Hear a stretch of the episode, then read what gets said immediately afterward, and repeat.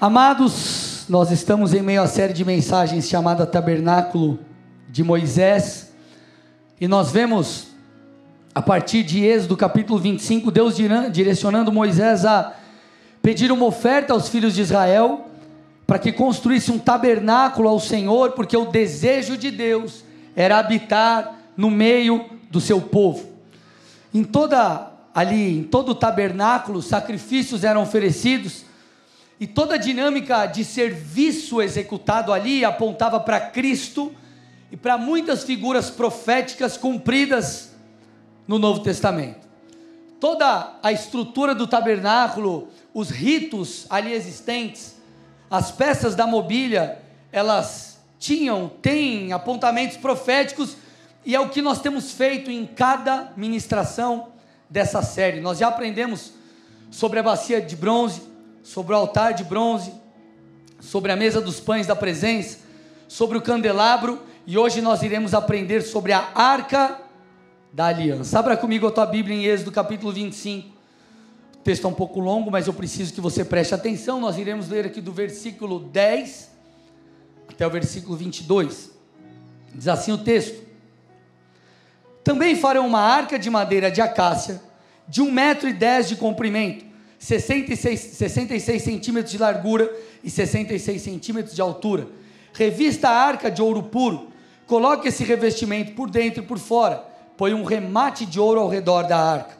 Mande fundir quatro argolas de ouro e fixe-as nos quatro cantos da arca, duas argolas num lado dela e duas argolas no outro lado.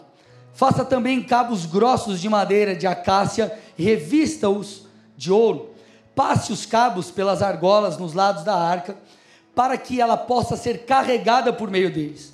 Os cabos ficarão nas argolas da arca e não serão tirados dela. E você porá a arca no testemunho que eu, e você porá na arca o testemunho que eu lhe darei. Faça também um propiciatório de ouro puro, de um metro e dez de comprimento e 66 centímetros de largura Faça dois, dois querubins de ouro batido nas duas extremidades do propiciatório. Um querubim deverá ficar numa extremidade e o outro na outra extremidade. Faça os querubins nas duas extremidades, de modo que formem uma só peça com o propiciatório. Os querubins estenderão as asas por cima, cobrindo com elas o propiciatório. Eles estenderão, eles estarão de frente um para o outro, olhando para o propiciatório. Ponha o propiciatório em cima da arca e dentro dela coloque o testemunho que eu lhe darei. Ali, presta atenção nesse versículo, eu me encontrarei com você, e de cima do propiciatório, do meio dos querubins que estão sobre a arca do testemunho, falarei com você a respeito de tudo o que eu lhe ordenar para os filhos de Israel. Amados, a arca ela ficava no lugar mais sagrado do tabernáculo, que era o Santíssimo Lugar, ou o Santo dos Santos. Ali no Santíssimo Lugar não havia luz natural, também não havia qualquer luz artificial. Enquanto o pátio ele era iluminado pela luz natural, o santo lugar era iluminado pelo candelabro. Contudo, o Santíssimo Lugar ele era iluminado pela própria glória do Senhor. Deus é luz, e a própria luz que emanava dele mantinha aquele lugar iluminado. Põe para mim a, a imagem aí do tabernáculo. Então, essa é uma imagem com um zoom, mas nas outras mensagens já mostrei para você todo o tabernáculo, a estrutura tinha um pátio, a área externa, e aqui nós entramos no tabernáculo em si, ou no, no, no, na tenda, né? melhor dizendo. E nós vemos aqui esse primeiro espaço, o santo lugar, e aqui ele está aberto, mas tinha um véu, é só a título de ilustração. Ali ficava a arca da aliança, como você pode ver ali no canto. Aqui o candelabro, então, esse local que era todo fechado, era iluminado pelo candelabro, suas sete lâmpadas. Lá dentro, a arca da aliança não havia qualquer luz natural ou artificial, e a própria luz do Senhor iluminava aquele local. A arca da aliança, amado, pode tirar a imagem, a arca da aliança, ela era a principal peça do tabernáculo. Eu quero te dar algumas razões aqui para você entender, porque isso é de extrema importância para que possamos construir aquilo que o Senhor quer falar ao nosso coração. Por que, que a arca da aliança era a principal peça do tabernáculo? E o principal objeto ou o principal elemento, se assim eu posso dizer, aqui de todo o Antigo Testamento. Porque a arca da aliança foi a primeira peça de toda a mobília que Deus pediu para Moisés construir. Então, a, o tabernáculo é cheio de detalhes, ele é rico em detalhes, medidas, é, é, é, o material que era usado, e tudo começa com a arca da aliança, o principal objeto. A arca da aliança foi a única peça que habitou em três tabernáculos ou três santuários. No Antigo Testamento há aproximadamente 185 referências à arca da aliança. A última referência da arca da aliança que está nas Escrituras está lá em Apocalipse 11, 19, que faz menção a uma arca que é vista no céu. O que, que eu estou tentando te dizer? Isso mostra quão importante é a figura da arca da aliança. Como eu disse, repito, ele era o objeto ali mais importante de todo o Antigo Testamento. Contudo, como o próprio livro de Hebreus, capítulo 10, versículo 1 diz, a lei é apenas sombra dos bens vindouros. Então, aquilo que era literal no Antigo Testamento, literal no tabernáculo, como a arca da aliança, o altar do sacrifício, a pia de bronze, as ofertas que eram oferecidas, o incenso e tantas outras coisas que eram literais, hoje elas são, na verdade, elas são a representação de verdades espirituais. Então, muitas coisas que estavam no Antigo Testamento elas eram sombra ou a representação, um apontamento profético de verdades que se cumpririam e se tornariam plenas no Novo Testamento. Então, amados, se a arca da aliança era tão importante, o que ela remete, para que ela remete, para onde ela aponta nos dias atuais? Qual é o apontamento profético da arca da aliança? Dentre algumas, eu quero focar aqui em duas. A primeira delas é a arca da aliança aponta para Cristo, ok? O Cristo que tabernaculou entre nós, que foi a perfeita revelação do Pai. Agora, a arca da aliança, aqui está a ênfase do culto de hoje, ela aponta para a glória de Deus. A arca da aliança fala sobre a presença do Espírito Santo em nós, pois no Santíssimo Lugar diante da arca da aliança, Deus falava com Moisés e Arão. Eu quero que você perceba essa, essa, essa relação, essa manifestação de Deus. Número 7, 89, vou mostrar alguns textos aqui para vocês. Ele diz: Quando Moisés entrava na tenda do encontro para falar com o Senhor, ouvia a voz que lhe falava de cima do propiciatório que está sobre a arca do testemunho entre os dois querubins. Assim lhe falava. Deus falava por dentre os querubins, de dentro ali dos querubins, ou daquele, daquele ambiente. A arca da aliança tipifica a manifestação de Deus, o falar de Deus, a visitação de Deus. Êxodo 30, verso 6: Põe o altar em frente do véu que está diante da arca do testemunho diante do propiciatório que está sob testemunho, onde me encontrarei com você. Êxodo capítulo 30, versículo 36, moa uma parte desse incenso e coloque diante da arca do testemunho na tenda do encontro, onde me encontrarei com você. Olha o que o texto está dizendo. Então, isso era muito claro para o povo de Deus, porque quando a arca ela é perdida, os filhos de Israel sabiam que não foi perdido um objeto, eles sabiam que aquela era a representação de algo muito maior. Então, quando a arca é perdida, eles se lamentam, se entristecem, porque eles entenderam que aquela era uma tipificação de que a glória de Deus havia deixado o seu povo. Então, a arca da aliança, amados, ela era a única peça da mobília sobre a qual Deus se manifestava de maneira poderosa. todas as outras peças da mobília, elas eram vazias, de certa forma, se assim eu posso dizer, sem a arca. Ou aquilo que a arca representava, porque a arca ela tipificava a manifestação do próprio Deus. E isso, amados, é um apontamento profético sobre com que eu e você, crentes do Novo Testamento, devemos nos preocupar. Então havia grande ênfase do Senhor, a arca, havia grande ênfase do Senhor no Antigo Testamento sobre a arca, como eu disse, quando a arca foi perdida, eles entenderam: nós perdemos a glória, nós perdemos a presença de Deus. Havia grande ênfase, e isso, como eu disse, é sombra, é apontamento profético daquilo que nós devemos nos preocupar hoje, como crentes da nova aliança.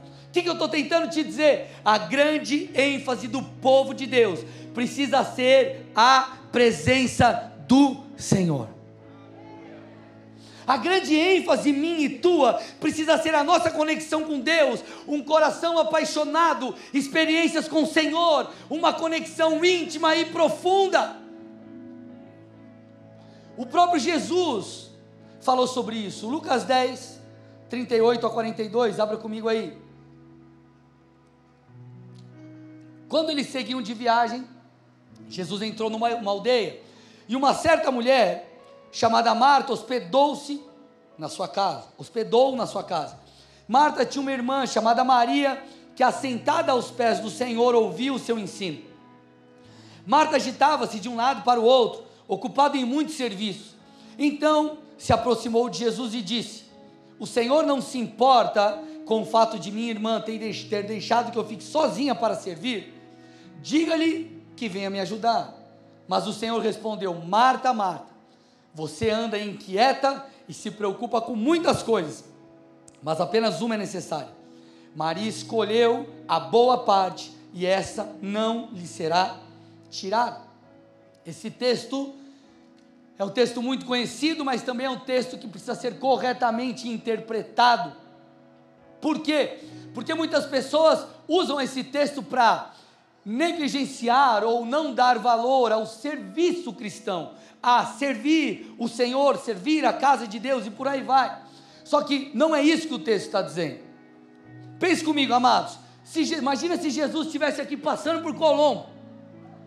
E aí ele entrasse aqui, chegasse para você e falasse assim: ó, quando acabar o culto, eu vou comer a pizza na sua casa. Aleluia. Ou glória, né? Aquela de quatro queijos calabresa. Os mais velhos, tipo eu, é, como que é a pizza que eu como? Não, esqueci agora. É a... Amor, me ajuda? Esqueci agora. Não é rúcula, como que é o nome? Escarola, escarola, com bacon. Marguerita. Vamos lá, de verdade. Se Jesus falasse, Jesus está sentado do seu lado e falasse, ô, Vou lá na tua casa filar uma pizza. Depois. Irmão, você ia embora do culto. Você ia dar um jeito de arrumar a tua casa. Preparar para Jesus chegar, sim ou não? Ou você ia receber Jesus de qualquer jeito. Aí Jesus, seguinte, ó, tá tudo sujo aqui, mas beleza. Não, irmãos, você ia fazer o melhor, porque é o Senhor. Você montaria a mesa, vamos imaginar que fosse um outro dia, Jesus mandasse um WhatsApp para você, ô, oh, tô colando aí, amanhã, Irmão, você ia na van, comprar a louça nova, parcelava em 10 vezes no cartão, montava aquela mesa top, comprava, como que é aquele negócio que você põe para botar o prato? Suplá? É, coisa bonita. Ia tirar aquele copo do Batman, ia comprar um copinho de vidro, você faria tudo com zelo, cuidado, porque o mestre estaria indo na sua casa. E foi isso que Marta fez, ele foi uma, ela foi uma boa anfitriã. Então, nós precisamos entender o que Jesus está dizendo. Jesus não está criticando o serviço de Marta. O que Jesus está mostrando aqui no texto é, ele está abordando, apontando, tudo aqui é uma questão de ênfase. Ele está dizendo: ok, tudo bem, você me serviu, mas você está inquieta com muitas coisas, ou seja, ela já fez o que era necessário, ela precisava e se assentar e ouvir o mestre. Então a questão não era o serviço, a questão é a falta de ênfase que é dado pela presença ou para a presença. O problema é quando você troca e você serve a Deus, mas não o busca. Agora, quando você o busca, você o serve com toda a intensidade de todo o seu coração. O que Jesus estava tentando dizer aqui era aquilo que nós já percebemos que era sombra na arca da aliança. Ela foi a primeira peça da mobília a ser construída. Ela, a arca, a presença, a glória, foi o único objeto ali que esteve em três santuários diferentes. Sobre a arca havia 185 referências no Antigo Testamento, a mesma coisa que nós vemos ali no tabernáculo ou na arca, nós vemos Jesus falando aqui, que é o seguinte: povo meu, coloque ênfase na minha presença, povo meu, encha-se do Espírito, tenha comunhão comigo. Por isso que Paulo aos Colossenses, ele diz, Colossenses 3, 1 e 2: Portanto, se vocês foram ressuscitados com Cristo, então ele está dizendo assim: ó, se vocês agora foram salvos e regenerados, o Espírito habita em vocês, vocês foram ressuscitados com Cristo, o que, que nós temos que fazer? Ele diz: busquem as coisas lá do alto então ele está dizendo: ei, você, crente, a ênfase tua, a ênfase minha e nossa, precisa estar nas coisas do alto. Você vê diversas vezes Jesus nos evangelhos se retirando para orar. O próprio Filho de Deus. E por que ele fazia isso? Porque ele dava grande ênfase ao relacionamento com o Pai. Queridos, ao longo de toda a Bíblia, você verá o Senhor alertando o seu povo, o Senhor encorajando o seu povo, o Senhor apontando onde deveria estar o nosso coração, qual deveria ser a nossa ênfase. Em toda a Escritura, você percebe isso. Antigo Testamento, por exemplo, abra aí comigo, Isaías 5, 11 e 12.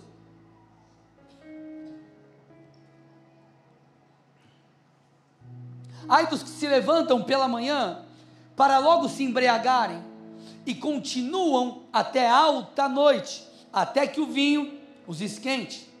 Liras e harpas, tamborins e flautas, e vinho não faltam nos seus banquetes. Porém, não consideram os feitos do Senhor, nem olham para as obras das suas mãos. O que o Senhor está dizendo aqui? Ele está falando sobre pessoas que correm o dia inteiro atrás de suas necessidades pessoais, atrás também de entretenimento, de muitas coisas para preencher, que na verdade não preenche, a sua alma e se esquecem do Senhor. Pessoas, como o texto diz, que se embriagam com as coisas dessa terra. É um termo muito interessante porque quando ele fala sobre se embriagar, ele fala sobre se entreter, sobre se envolver, sobre se perder naquilo, sobre não mais ter o controle e você vive refém daquilo. A sua vida é para aquilo e ela não é mais para o Senhor. Porque você se envolveu tanto com aquilo que agora a tua vida é buscar as coisas do seu próprio interesse.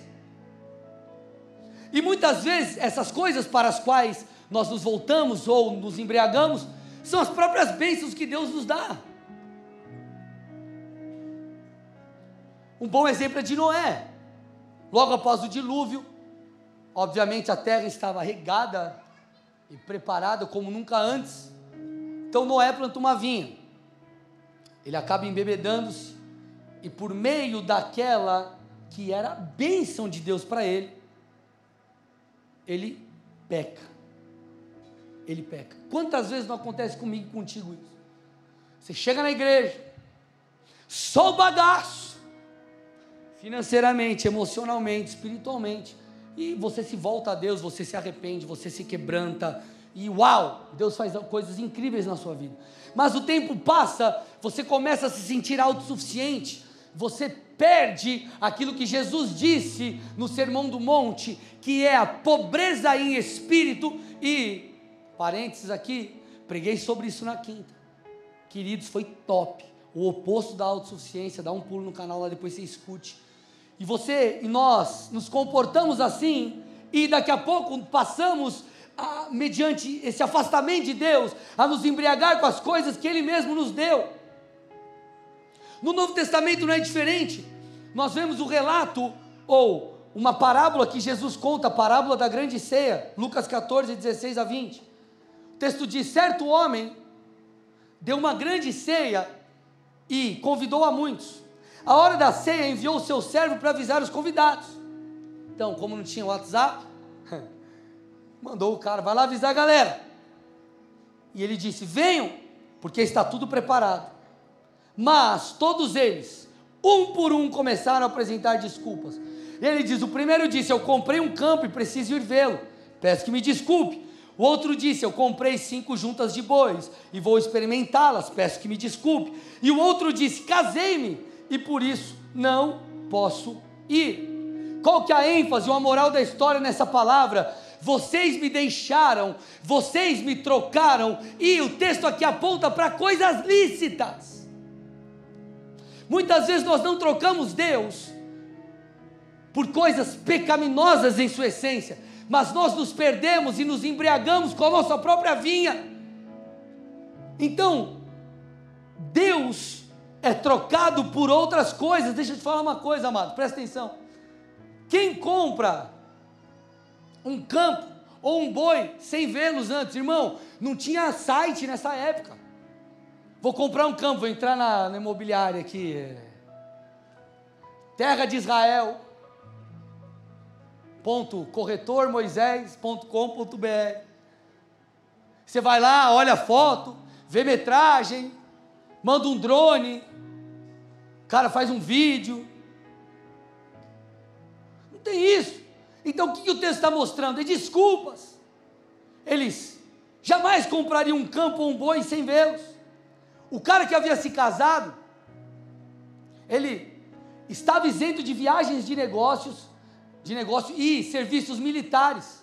Mas o casamento não os impedia de interação social. O que, que eu estou tentando te dizer? Não há qualquer desculpa para não passarmos tempo com Deus. Deixa eu te falar uma coisa.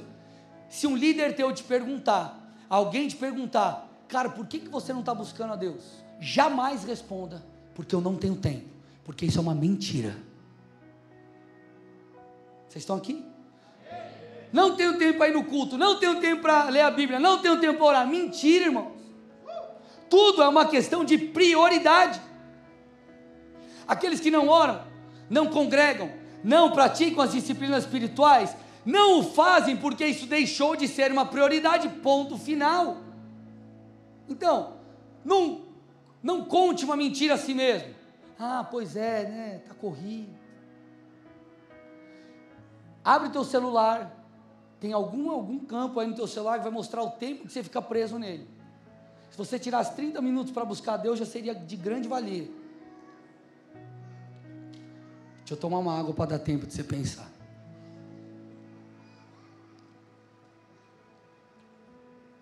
Agora, por que, que Jesus ele traz essa parábola e nós vemos uma grande ênfase no Antigo, no Novo Testamento, ao longo de toda a Escritura, para a arca, para a presença, para a glória, porque o nosso Deus é um Deus relacional. Deixa eu falar de um outro jeito para ver se você vai entender. Deus deseja nos encontrar ele deseja nos visitar, Ele deseja falar conosco, amado. Tudo diz respeito aos encontros que Deus espera e quer que tenhamos dia a dia com Ele. Nem sempre você vai sentir aquela coisa, o poder sobrenatural, o fogo de Deus, ver o anjo.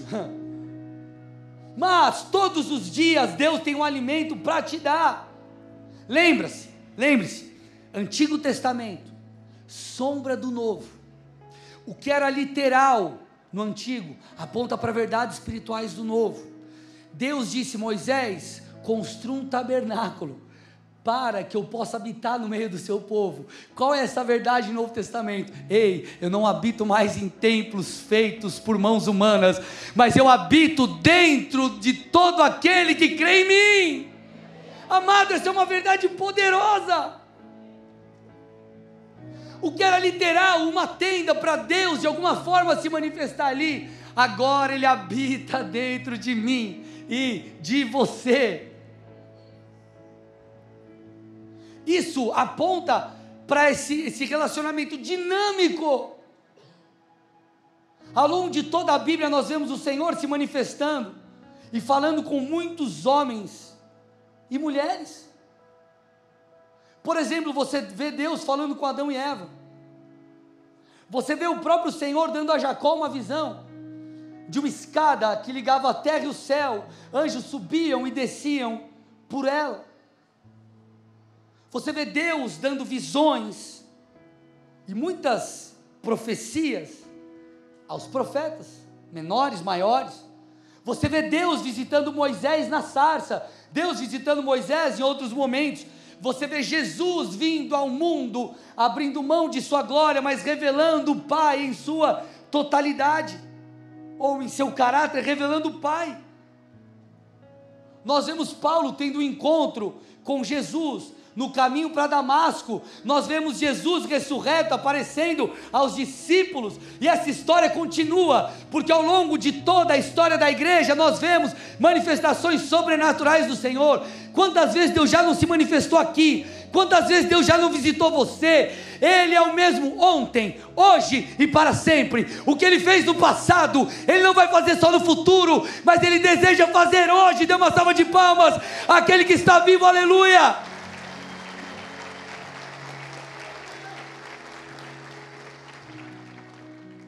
Que eu estou tentando te dizer, irmãos?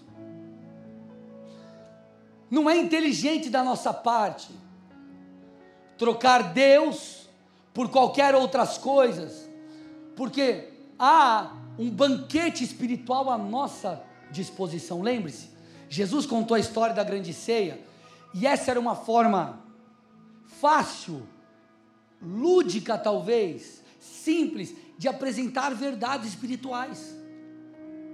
Então, o Pai preparou um grande banquete. O Filho, por meio de Sua morte, e o Espírito de Deus que nos convence, está nos chamando para esse grande banquete. A questão é: nós vamos apresentar desculpas ou nós diremos sim? Ou nós nos posicionaremos? Porque essa é a verdade. Então, qual é a postura que Deus espera de mim e de você? Eu preciso que você me escute. Qual é a postura que Deus espera de mim e de você? Hebreus, capítulo 11, versículo 6. Você certamente já viu esse texto, mas talvez você não não tenha dado ênfase, quem sabe, no que eu vou dar agora. Diz assim o texto: De fato, sem fé é impossível agradar a Deus, porque é necessário que aquele que se aproxima de Deus creia que ele existe e que recompensa os que o buscam. Normalmente nós damos mais ênfase ao início. Sem fé é impossível agradar a Deus e tal. Eu preciso crer que Ele existe. Mas presta atenção no final. Ele está dizendo: Deus é um Deus que recompensa aqueles que o buscam.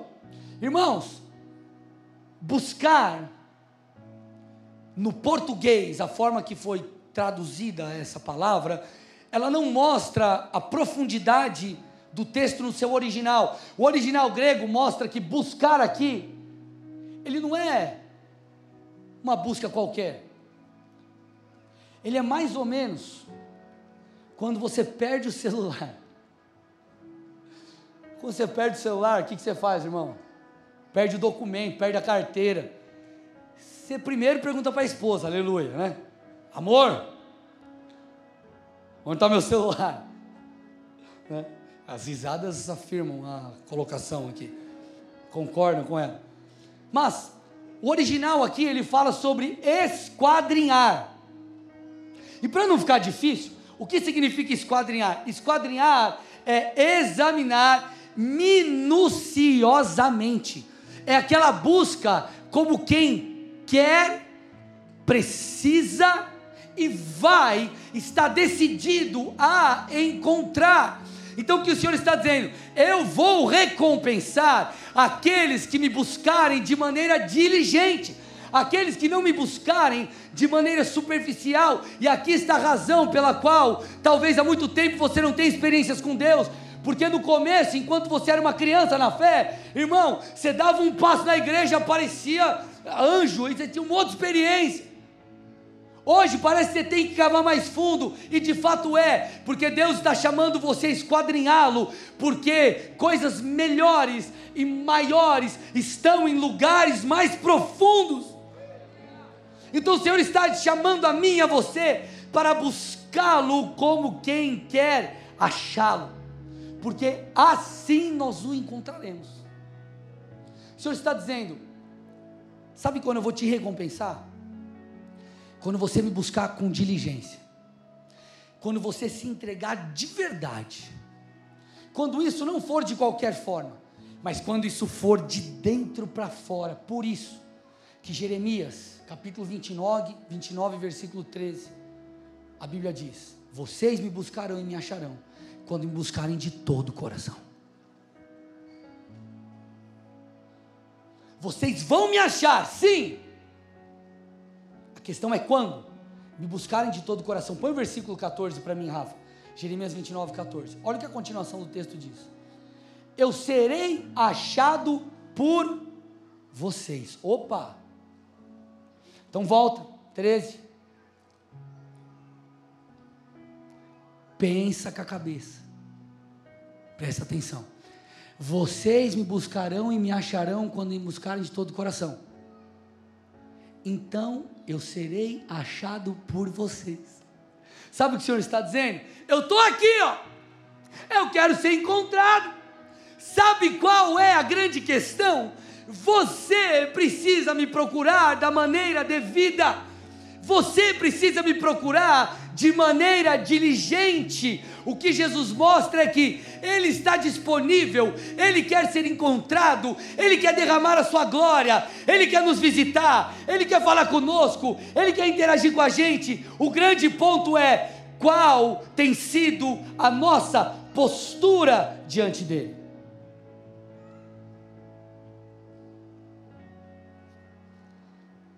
Até aqui tudo bem? Sim ou não, amados? Deixa eu te falar uma coisa. Jesus precisa não apenas encontrar espaço na sua agenda. Escute o que eu vou dizer, me escute. Ele precisa não apenas encontrar espaço na sua agenda, é necessário, mas não apenas na sua agenda. Ele precisa encontrar espaço no seu coração.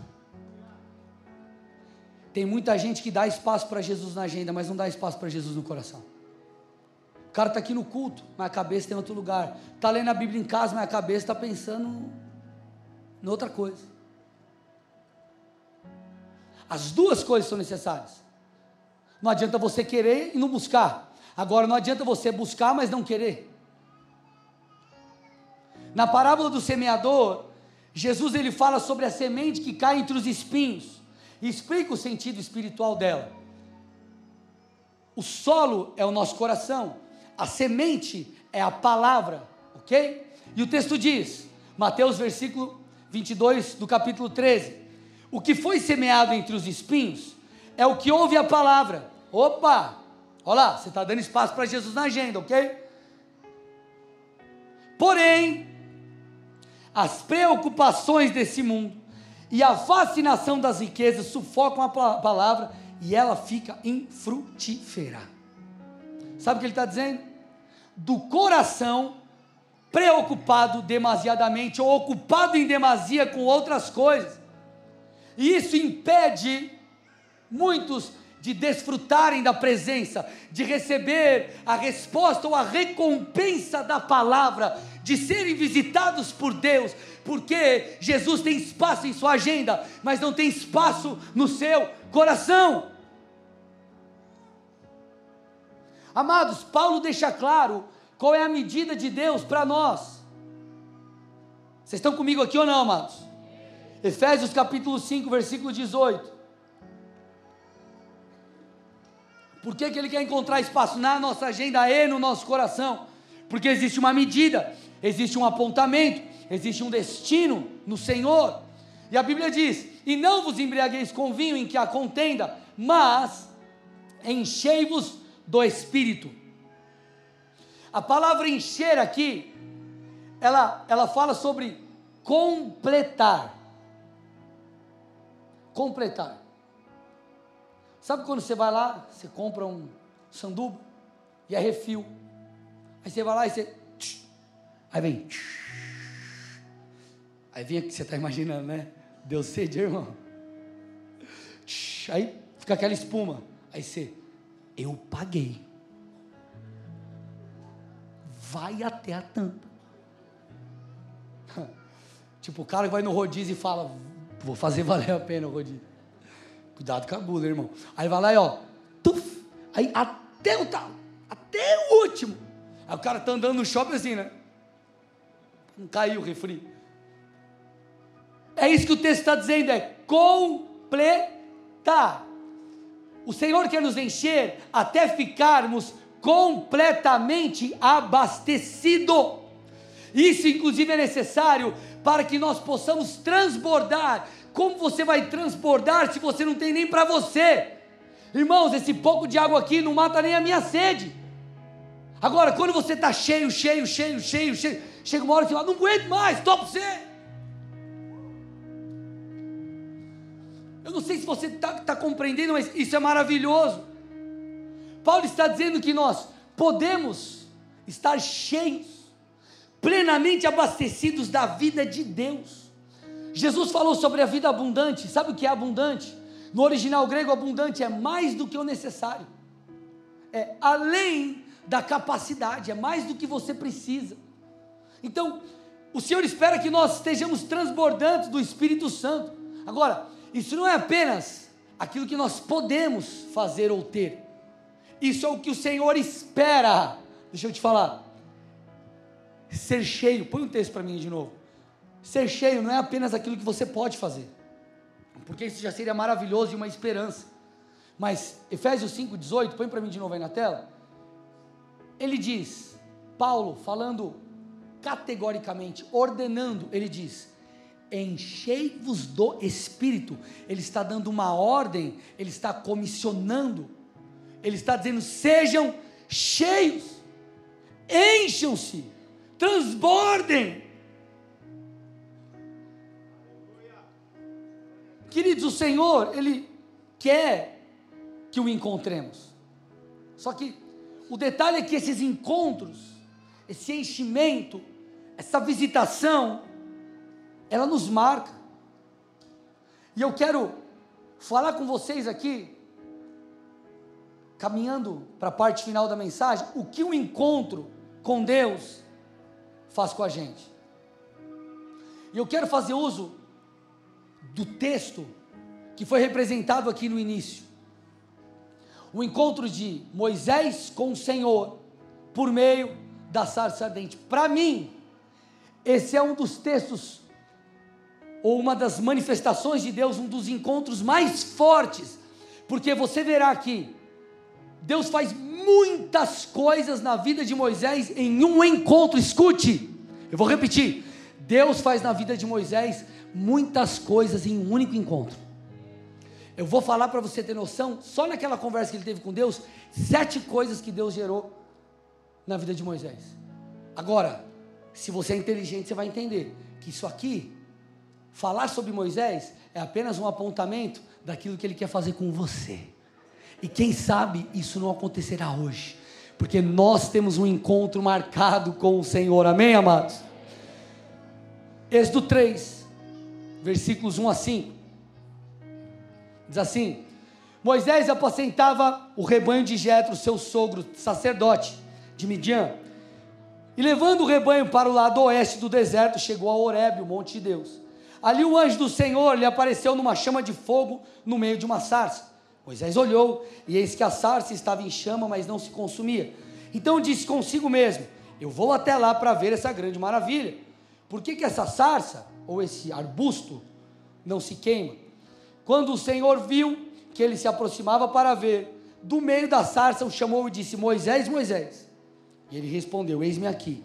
Deus continuou: Não se aproxime, tire as sandálias dos seus pés, porque o lugar em que você está é terra santa. Esse diálogo, nós estamos aqui no capítulo 3, versículo 5. Para você ter noção, essa conversa ela se estende até o versículo 17 de Êxodo 4. E eu quero falar sobre sete coisas que Deus fez com Moisés. E isso tem a ver com você. Então deixa a tua Bíblia aí em Êxodo 3, que a gente vai navegar por isso aqui. Amém? Primeira coisa que quando Deus se manifesta, acontece. Quando Deus se manifesta, ele se revela. Quando Deus se manifesta, ele se revela. Êxodo capítulo 3, versículo 3, versículo 6, a Bíblia diz: Eu sou o Senhor. Então, preste atenção no contexto. Moisés vê a sarça pegando fogo e não se consome. Ele acha estranho. O que, que é isso? Ele chega perto. Deus estava chamando a sua atenção. Quando ele chega, Deus começa a falar com ele. E ele fala: ó, tira a sandália dos seus pés, é terra santa, beleza. E Deus começa a falar. Então, nesse encontro que Deus teve com Moisés, primeira coisa que Deus faz é se revelar. Deixa eu te falar uma coisa, irmãos. A manifestação da presença de Deus na sua vida é mais do que um simples enchimento. Talvez você está aqui num culto e você sente Deus te tocando, e você sente algo, você sente o Senhor te enchendo. Escute, quando a glória de Deus é derramada, ali há a revelação do Pai. Escute, é mais do que uma experiência. Quando Ele nos toca, nós temos a oportunidade de conhecê-lo. É mais do que um arrepio, é mais do que uma vontade de chorar, é mais do que muitas coisas. É Deus se revelando por meio do derramar do seu Espírito. Escute, talvez você entrou aqui pela primeira vez e ainda não teve o um encontro com o Senhor. Hoje é o dia de Deus te tocar. Escute, para Deus não existem coincidências. Se algo está acontecendo, você está aqui, Deus te trouxe a este lugar. E, eu, e o que Ele quer que você saiba é que Ele tem uma boa notícia para você. E a boa notícia é, ele tem, ele quer, ele deseja preencher esse vazio em sua alma. Ele deseja te dar salvação, a vida eterna. Ele deseja que você o conheça profundamente. Ele não é um Deus que está no céu e você aqui na terra e você vive uma religiosidade. Não, é um relacionamento. Agora, o que abre a porta para esse relacionamento é o reconhecimento que eu preciso de Deus, é o reconhecimento que somos pecadores, que precisamos de salvação, é o arrependimento genuíno. Eu quero que você feche seus olhos agora. Em nome de Jesus, todos, vamos lá. Paga as luzes para mim daí. Eu quero já falar, antecipar tudo aqui, falar com você que está visitando a igreja pela primeira vez. Talvez todo esse culto, desde o louvor, enfim, você está sendo tocado, está sendo, é, o seu coração está, tá, tá, tá, você está despertando, um despertar em você para buscar a Deus. Se você nessa noite deseja entregar a tua história a Jesus Cristo e quer ter um encontro com Ele, eu quero que aí no seu lugar agora você coloque a mão no seu coração. Coloque a mão no seu coração. Coloque a mão no seu coração e repita assim comigo: Senhor Jesus, nessa noite eu reconheço que eu sou pecador e preciso de salvação. Eu peço perdão por cada um dos meus pecados e entrego a minha vida a Ti. Eu te faço, a partir de hoje, o meu único e suficiente Senhor e Salvador, em nome de Jesus. Amém. Pai, toca essas pessoas, eu te peço. Encha-os com teu espírito, que eles sejam vivificados pelo Senhor, em nome de Jesus. Amém e amém. Dê uma salva de palmas ao Senhor, aleluia. Gente, a palavra vai continuar. Galera do louvor, não precisa não, é palavra. Eu estou antecipando tudo aqui. Se você fez essa oração, essa galera vai estar esperando vocês ali no final do culto, tá bom? Ali na, no, no Boas-Vindas, nós queremos te dar presente, dá um pulo lá, nós queremos te conhecer, faça isso, não tem como você caminhar a vida cristã, caminhar a, a, a, na sua vida com Deus, sem ajuda, em nome de Jesus, amém? Glória a Deus, obrigado gente. Segunda coisa, que é gerado no encontro com Deus, a primeira é a oportunidade de conhecermos Deus, então você vem para o culto, nossa, entrei aqui, olha, estou me sentindo em paz, saí feliz, irmão, É muito mais que isso. O papai está falando assim: ei, eu estou aqui, hein? É a oportunidade dele se revelar. Segunda coisa que nós vemos que é gerado na presença de Deus: temor. Põe o versículo 6 para mim aí também de novo. Deus fala para ele: Ó, eu sou o Deus de seu pai, Abraão, Isaac, Jacó. Aí diz assim: ó, Moisés escondeu o rosto, porque teve medo de olhar para Deus. Sabe por que talvez você está preso no pecado? Porque você não vai para a presença, irmão. Você quer vencer o pecado, o vício ou qualquer outra coisa, debaixo da sua ou por meio da sua força. A necessidade de temor, ela é exigida pelo próprio Deus, quando ele já pede ali, Ei Moisés, tira as sandálias dos pés. Quando você tem um encontro com Deus, me escute, Ele te purifica. Um encontro com Deus gera temor. O encontro com Deus muda a nossa perspectiva quanto ao pecado. Levítico capítulo 20, versículo 8. Guardem os meus estatutos e tratem de cumpri-lo. Eu sou o Senhor que os santifica. Eu sou o Senhor é Ele que nos santifica. Hebreus capítulo 12, versículos 28 e 29. Por isso, recebendo nós um reino inabalável, retenhamos a graça pela qual sirvamos a Deus de modo agradável, com reverência e temor. Aí o texto diz: Porque o nosso Deus é fogo consumidor, irmão. Quando você tem um encontro com Deus, Ele consome o pecado dentro de você. O Espírito Santo te convence do pecado, te convence das práticas que você tem tido, e Ele mesmo te purifica. Talvez você está acordando e falando assim: hoje eu estou determinado, eu não vou beber, eu não vou fumar. Irmão, posso te falar? Vai para a presença. Não estou dizendo que você não tem que estar determinado, você precisa. Boa parte do processo é você querer mudar. Mas o que eu estou tentando te dizer é: vai para o Senhor e fala: Senhor, eu não vou mais beber, eu não vou mais fumar. Por quê? Porque o Senhor vai me libertar, o Senhor vai me ajudar, o Senhor vai me transformar. Eu me apoio em Ti. Terceira coisa, meu irmão, que acontece na presença de Deus. Quando temos um encontro com Deus, nós somos comissionados. Eu recebi palavras proféticas sobre o meu chamado, tendo encontros com Deus. Escute, olha o que diz: Êxodo 3, 7 a 10. Então o Senhor continuou, irmãos, tudo isso aconteceu com Moisés num encontro, amados. Você entendeu por que, que esse cara se transformou em quem ele se transformou?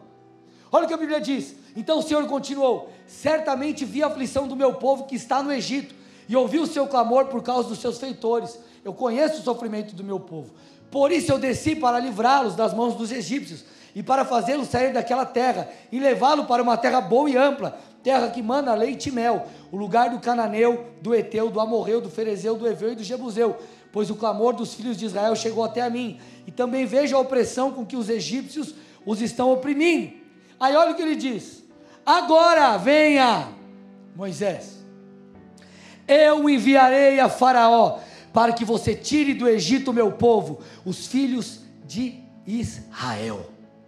Foi na presença de Deus que Moisés descobriu o seu chamado. Irmão, quer saber o motivo pelo qual ele te criou? Vai para a palavra, vai para a oração, vai para a presença de Deus. Talvez você não esteja ouvindo Deus, porque você tem dado mais atenção a outras coisas, tem dado mais atenção a outras vozes do que a do próprio Senhor. Quer ouvir a voz de Deus? Vá para a palavra, vá para a presença. A arca da aliança, irmãos, ela estava em um local separado. Isso fala de isolamento, isso fala de foco. Deus falou para Moisés: Eu vou falar com você nesse lugar, do meio dos querubins, um local onde não tem nada para o entreter, um local onde não tem nada para atrapalhar. Era Moisés ou Arão e o Senhor. Eles estavam diante da arca, diante da glória, diante da presença, diante de Jesus, diante do Filho. Quer receber, quer entender para o que Deus te criou? Se apresente diante dEle. Ele vai falar no tempo oportuno, quando ele entender que é o momento, mas a nossa missão é buscá-lo. Irmão, sabe do que a arca era feita? Ela era revestida de ouro, ok. Mas no meio, porque era revestido de ouro por dentro e por fora, no meio, a estrutura dela era madeira de acácia. Escute. Madeira de acácia vinha provavelmente, obviamente, das árvores de acácia. Agora, sabe onde, eles, onde elas eram normalmente encontradas? Escute, presta atenção. No deserto. Em lugares áridos. Lugares onde, quando as pessoas estavam, elas estavam normalmente isoladas a sós. O que eu estou tentando te dizer? Para muitos, deserto é lugar, é tipo de provação. Só que se você olhar para as Escrituras, você verá que deserto é lugar também de revelação. Escute, foi no deserto do Sinai que Moisés viu a sarça. Foi no deserto que surgiu João Batista preparando o caminho para o Senhor. Foi no deserto que Jesus foi forjado, jejuando, recebendo autoridade após vencer a tentação do diabo. Jesus, ao orar em muitos momentos, ele ia para lugares isolados, lugares desertos ou afastados. A mulher samaritana teve um encontro com Jesus quando sozinha, isolada, foi retirar água do poço. Escute, meu irmão, são nos momentos de solitude, nos lugares desertos, quando nos sentimos muitas vezes só que Deus brada e fala conosco. Então trate de se isolar, trate de ficar em solitude, porque quando nós calamos as outras vozes, nós recebemos direção do Espírito. Se você crê, dê uma salva de palmas a Jesus. Aleluia! Nós queremos te ouvir, Senhor. Por que, que você acha que Jesus disse em Mateus 6,6: ao orar, entre no seu quarto e feche a porta, e busque ao Pai em secreto, porque o Deus que te vê em secreto lhe dará a recompensa. Quarta coisa, estou caminhando para o final. Nos encontros com Deus, a nossa identidade no Senhor é estabelecida. Êxodo 3, 11 e 12. Talvez você está aí tendo crise de identidade. Deus vai falar com você hoje, irmão. Hoje é o dia. A gente só está esquentando o motor aqui, irmão. Deus vai bradar. Olha lá. Então Moisés perguntou a Deus: Quem sou eu para ir a Faraó e tirar do Egito os filhos de Israel? Deus disse: Eu estarei com você. Então ele pergunta a Deus: Quem sou eu? Quando Deus responde: Eu estarei aqui, eu estarei com você, só é um reforço daquilo que ele havia falado dois versículos antes. Põe um 10 para mim aí, ó. Moisés, venha, eu vou enviar você ao Faraó, para que você tire do Egito o meu povo. O que, que ele está dizendo? Ei, Moisés, eu te dei uma chamada, você é um libertador. Só que Moisés ainda estava em dúvida, ele tinha ali as suas questões de identidade, ele tinha os seus desafios, sua dificuldade em falar, só que nós vemos Deus reforçando: eu estarei com você na presença de Deus, irmão, escute. A sua identidade ela, ela é reafirmada, ela é ajustada, as suas crises são removidas, porque quando Deus fala, tudo se desfaz, irmão. Tudo se desfaz. Quinta coisa, nós recebemos estratégias, irmão, olha, irmãos, olha quanta coisa Moisés recebeu num encontro. Estratégias versículos 13 a 18, diz o texto: Moisés disse para Deus: Eis que quando eu for falar com os filhos de Israel e lhe disser, Deus dos seus pais me enviou a vocês, eles vão perguntar: qual é o nome dele? Então, o que eu lhes direi? Deus disse a Moisés: Eu sou o que sou. Disse mais: Assim você dirá aos filhos de Israel: Eu sou, me enviou a vocês. Deus disse ainda mais a Moisés: Assim você dirá aos filhos de Israel: O Senhor, o Deus de seus pais, o Deus de Abraão, de Isaac, Jacó, me enviou a vocês. Este é o meu nome eternamente, assim serei lembrado de geração em geração. Vá, olha a orientação de Deus, reúna os anciãos de Israel e diga-lhes: O Senhor, o Deus de seus pais, o Deus de Abraão, de Isaac e Jacó, me apareceu dizendo: Em verdade eu os tenho visitado e visto o que tem sido feito com vocês no Egito. E prometi tirá-los da aflição do Egito e levá-los para a terra do Cananeu, do Eteu, do Amorreu, do Ferezeu, dos Ebuseus e do Eveu, para a terra que mana leite e mel. E ouvirão o que você vai dizer. E você dirá com os anciãos de Israel e ao rei do Egito, e lhe dirá. E você irá, né? Com os anciãos de Israel ao rei do Egito, e lhe dirá: O Senhor, os Deus dos Hebreus, veio ao nosso encontro. Agora deixe-nos ir caminho de três dias ao deserto, a fim de oferecer sacrifício ao Senhor, irmãos. Deus deu a direção, tipo, clara para Moisés. Talvez você está aí perdido: o que, que eu faço na minha vida profissional? O que, que eu faço na minha vida financeira? O que, que eu faço para o meu casamento ser restaurado? O que, que eu. Irmão, vai para a presença. Talvez Deus não fale com você como falou com Moisés, com vários detalhes. Muitas vezes Deus fala conosco de uma forma suave, Deus tem as suas formas, mas ele se fará entender. Você precisa estar atento. Sexta coisa, recebemos palavras proféticas sobre o nosso futuro. Êxodo 3, 19 a 22. Eu sei, porém, que o rei do Egito não deixará ir se não for obrigado por mão forte. Portanto, estenderei a mão e ferirei o Egito com todos os meus prodígios que farei no meio deles. Depois disso, o rei os deixará ir eu farei com que esse povo encontre favor diante dos egípcios. E quando vocês saírem, não não será de mãos vazias. Cada mulher pedirá à sua vizinha e à mulher que estiver hospedada em sua casa objetos de prata, ouro, roupas que vocês porão sobre os seus filhos e sobre as suas filhas. E assim vocês despojarão os egípcios. Além disso ser uma direção, apontou para o futuro. Ele disse assim: Moisés, fica tranquilo. Sabe o que vai acontecer lá na frente? O rei do Egito o faraó, eles serão derrotados por mão forte, nós vemos Deus trazendo as pragas. E ele ainda falando do despojo da provisão que traria. Irmão, você precisa de direção sobre o seu futuro. Vai para a presença de Deus. Sétima coisa aqui, última, estamos terminando. Moisés recebeu poder e dons para cumprir o seu propósito, assim será comigo e contigo. Capítulo 4 de Êxodo versículos 1 a 4. Moisés respondeu: Mas eis que eles não vão acreditar em mim, nem ouvirão o que eu vou dizer, pois dirão: O Senhor não apareceu a você. Então o Senhor perguntou a Moisés: O que você tem na mão? Ele respondeu: Um bordão. Olha lá.